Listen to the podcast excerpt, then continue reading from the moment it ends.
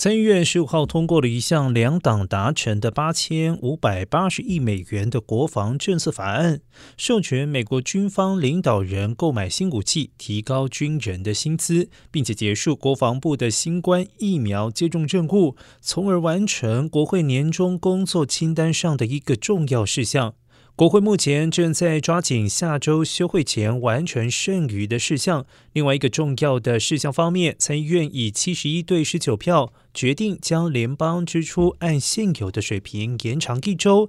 以使得两党谈判者能够有更多时间来制定全年的整体计划。预计拜登将签署这一项把拨款延长到十二月二十三号的法案，避免政府机构在本周末出现部分关门停摆。